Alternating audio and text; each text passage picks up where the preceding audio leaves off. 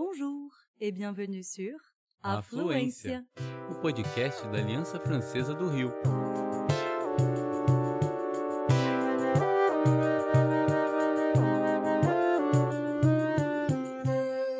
Você está ouvindo En français, s'il vous plaît.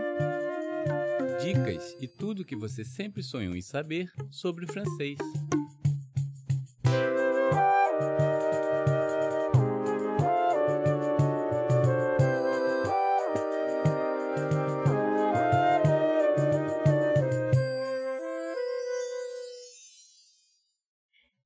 Bonjour, je suis Émilie Jacamon. Oi, oi, eu sou Luana Pugliese. E eu sou a Penha, enchantê. Na verdade, você já me ouviu por aqui. Pois é. É, dessa vez, vamos passar mais tempo juntos. Nesse episódio, Emily, Luana e eu temos muita história para contar. Meu assunto preferido. e alors, t'as quelques minutes?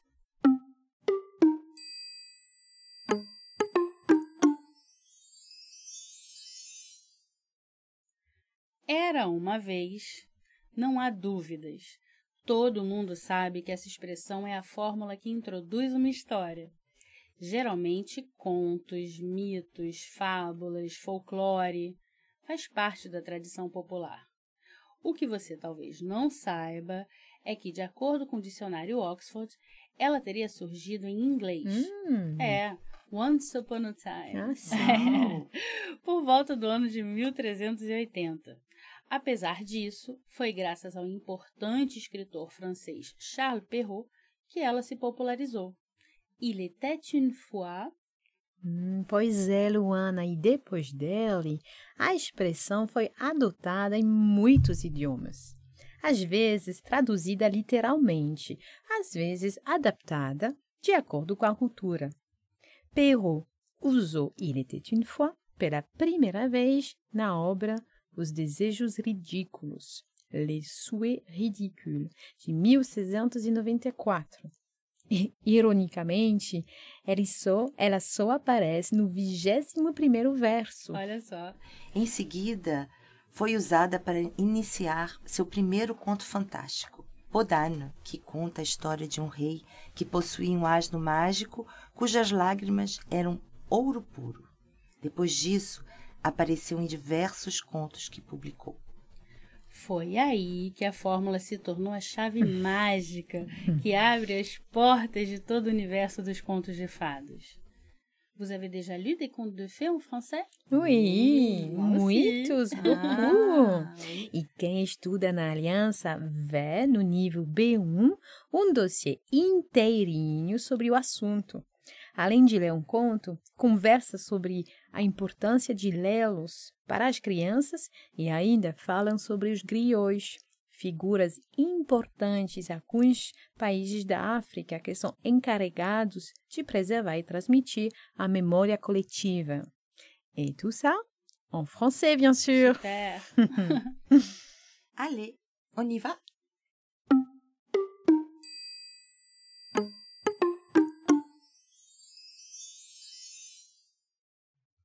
E vous?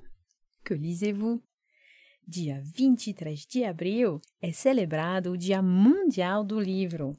É quando diversos países se unem para promover a leitura, a indústria editorial e a proteção da propriedade intelectual através dos direitos autoriais.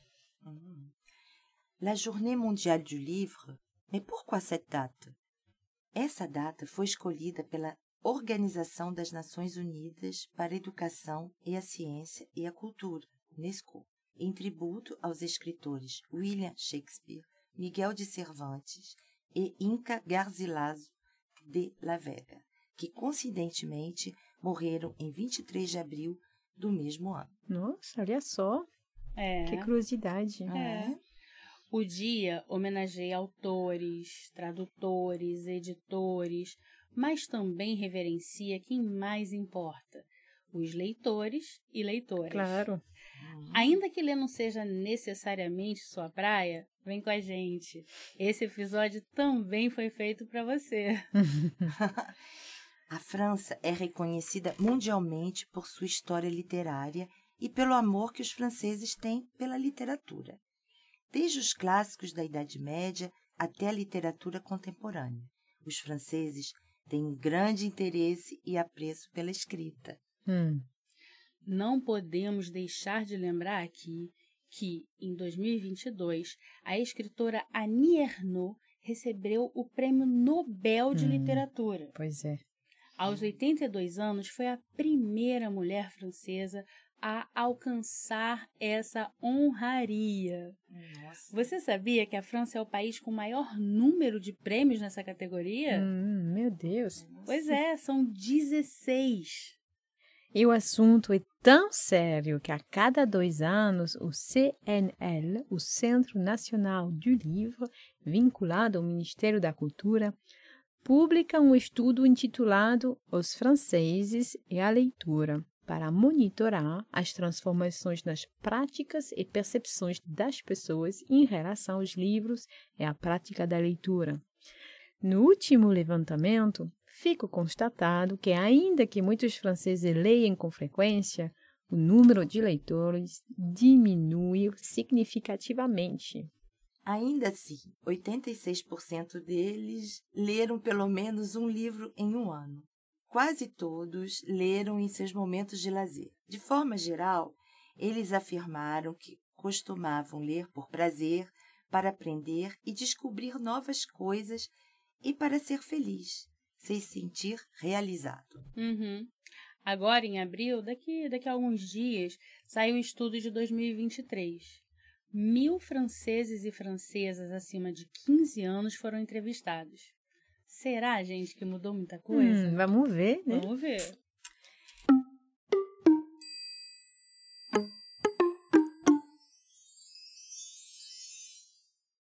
Lembra que a gente disse que esse episódio não é exclusivo para quem tem hábito irresistível de cheirar as páginas de um livro novinho? Ô, delícia! Então, Hum. deixa eu te contar uma coisa. Sua forma de ler pertence apenas a você. Por isso, você tem todo o direito de reivindicar a sua maneira de ler, aquela que te faz mais feliz. Foi pensando nisso que Daniel Pennac, um dos autores mais populares da França, munido de um grande desejo de democratizar a leitura, escreveu um ensaio como um romance, como un roman. Nele, Pennac estabeleceu de forma bem objetiva os dez direitos imprescritíveis do leitor. E como a gente sabe que é bem provável que você se identifique com alguns deles, levo assim. Vamos lá. 1. Le droit de ne pas lire. Uhum. O direito de não ler. Porque vamos combinar que ler sob coação hum, não tem como ser prazero- Não prazeroso, tem, né? não tem. Pelo Não contrário. 2. Les droits de sauter des pages. O direito de pular páginas. Tá chato? Hum, cheio de descrições muito longas? Não precisa se esforçar a ler cada frase. Isso pode, inclusive, fazer com que você desista do livro. Pois é. 3. Le droit de ne pas finir un livre. O direito de não acabar um livro. Afinal de contas, ficar se obrigando a terminar um livro que você não quer mais ler é o que te impede de começar uma leitura mais agradável. Verdade. Aí agora, pelo contrário. 4. Le droit de le relire. o direito de reler. Esse é o livro preferido. A cada leitura você vai descobrir algo novo. Confia em mim. Aham. E, e esse também é bem legal. 5. Les droits de lire n'importe quoi. O direito de ler qualquer coisa. O que é bom para mim, nem sempre é melhor para você. Só gosta de quadrinhos? De histórias de terror? Vai fundo. Vai, Vai fundo. 6. Le droit au bovarisme. O direito ao bovarismo. É, aqui vale uma explicação. A síndrome de Madame Bovary, ou bovarismo, é, dentro da psicologia, uma condição que impacta a forma como a pessoa se enxerga no mundo. Aquela insatisfação crônica com a realidade. Quem disse que você não pode se permitir sonhar e viver outras vidas lendo um livro? 7. Les droits de lire n'importe où. O direito de ler em qualquer lugar. E tem um lugar certo para ler? Não. Hum. e ainda acrescentaria, em qualquer posição, de pé, sentado, deitado, plantando bananeira, o que te deixa mais confortável. Isso aí. 8. Le droit de grappiller. O direito de ler uma frase aqui, outra ali. Se você só quiser ler trechos de um livro, por que não? Quem sabe isso não acaba te dando vontade de ler o livro todo em outro momento. Verdade. 9. Le droit de lire à haute voix. O direito de ler em voz alta. Se não estiver atrapalhando ninguém e puder te ajudar a se concentrar, pode tentar. Hum. 10. Le droit de se taire. O direito de se calar. Como já dissemos, ler é uma experiência pessoal e quase íntima. Cabe a você decidir se quer compartilhar essa vivência com alguém ou se prefere guardar para você. Bom, então, se nem assim conseguimos te convencer, bom, que tal baixar livros em áudio? É. Hoje em dia, as plataformas disponibilizam audiobooks, les audiolivres, para quem até gosta de ler, mas está com o tempo curto. Alguns são vendidos, mas também há opções gratuitas. Por exemplo, aqui no canal Afluência, o podcast Entre Linhas das Alianças Francesas do Brasil tem Jules Verne, La Fontaine, Dinha Feldman, Jamila Ribeiro. É bem variado. Legal.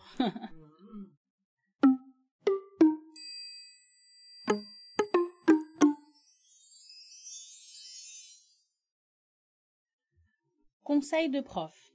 No último episódio desse nosso podcast queridinho, tivemos a participação especial da Penha, Ah, dando obrigada. conselhos a quem quer aprender francês. Dessa vez, as dicas vêm de Carla, Simone, Maurício e Luá. E eles estão falando justamente de leitura. Até o Daniel Penac foi citado. Ils ont parlé en français et en portugais pour vous aider. Aimez-vous lire Se eu gosto de ler? Avez-vous déjà lu un livre en français Hum, se eu já li um livro em francês? Savez-vous où les trouver Hum, acho que eu não sei não. Onde eu posso encontrar um livro em francês? Não sei. Du calme. Nous sommes Simone. Maurice Carla? e Lua. Mas me conta, professora, onde é que eu posso encontrar um livro em francês? Vous savez qu'il y a des livres en français faciles et qui sont organisés par niveau à la bibliothèque de l'apprenant de l'Alliance française É mesmo, é verdade. Né? Ela é organizada pelos níveis A1, A2, B1, B2, C1, C2. C'est très facile. Maravilha, mas me fala, a leitura vai me ajudar no quê, prof? A leitura ajuda em muito. Ela abre horizontes, melhora o seu vocabulário. E savez-vous que les lecteurs ont des droits? Leitores têm direitos? Eh oui, les droits imprescriptibles du lecteur. Comme le disait déjà Daniel Pennac, le lecteur a le droit de sauter des pages, de rêver, de ne pas finir son livre, mais le plus important, c'est de s'amuser. D'ailleurs, le livre s'appelle comme un roman. C'est déjà une bonne lecture. Eu nunca pensei assim, mas gostei muito dessa ideia. Poder pular páginas, sonhar e, o mais importante, se divertir. Alors, lancez-vous Et bonne lecture! Aí vale aqui trazer mais um conselho. Na verdade, é uma estratégia de leitura em línguas estrangeiras. Pensa comigo. Quando você lê em língua materna um texto mais ou menos complexo, pode ser que não entenda o significado de todas as palavras, não é verdade? Verdade? Verdade. Mas quando isso acontece, Emily, o que você faz? Para a leitura, vai até a estante, abre o seu dicionário e procura a definição? Olha, caso não seja uma palavra muito importante, uma palavra-chave, é pouco provável que você perca esse tempo. Isso porque você leva em conta uma coisa fundamental em qualquer texto: a lógica. Uhum. Olha, não precisa ser diferente em francês. caso você tenha escolhido um texto adaptado ao seu nível. Nosso conselho é o seguinte: não entendeu o sentido de uma palavra? Continue lendo. Ainda não entendeu, mas notou que aquela palavra não te impediu de compreender globalmente? Continue lendo. notou que aquela palavra era importante, que sem ela fica difícil entender a mensagem? Aí sim, pode procurar a tradução ou a definição. Querer entender cada palavra de um texto longo, bom, é o melhor caminho para achar a leitura cansativa, cansativa, difícil, chata. É verdade. Ah, e acabar desistindo.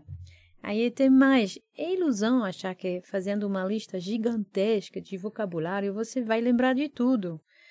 Mas das dez palavras realmente importantes do texto, aí lá vai ser difícil esquecer. Palavra de professora.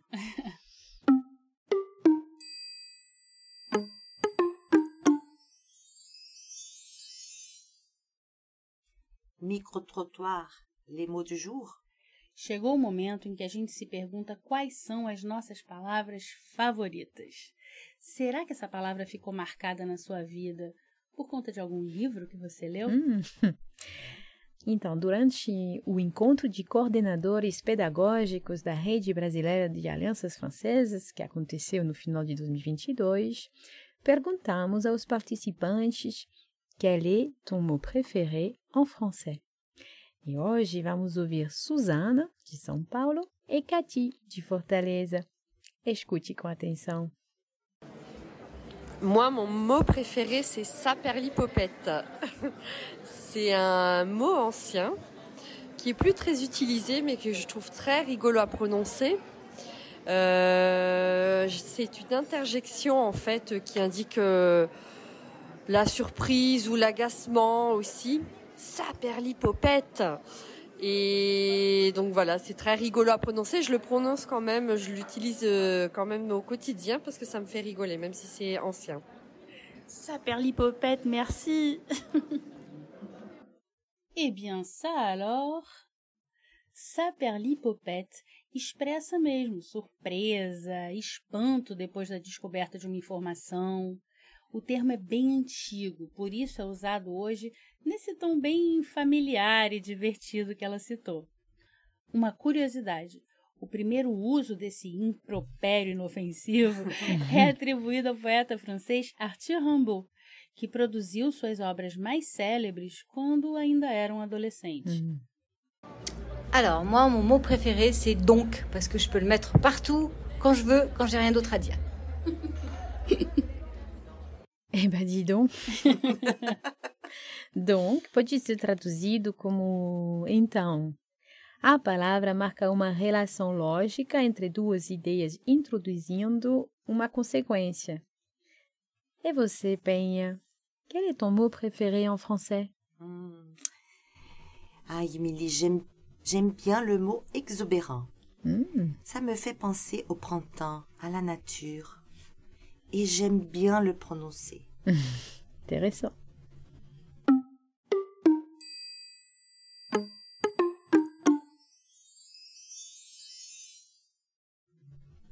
E voilà, você ouviu mais um episódio em francês, s'il vous plaît, da Aliança Francesa do Rio de Janeiro, a Fluência. E se você gosta dos assuntos que a gente aborda por aqui, se quer ouvir os próximos episódios, aí vai, vai mais uma dica. Seguindo en français, s'il vous plaît, fica mais fácil lembrar da gente porque fica tudo salvo na sua biblioteca. Super prático. Au revoir. À bientôt. Merci, à la prochaine. Leram pelo menos um livro em um ano. Oh, nossa! Quase todos leram em seus momentos de lazer.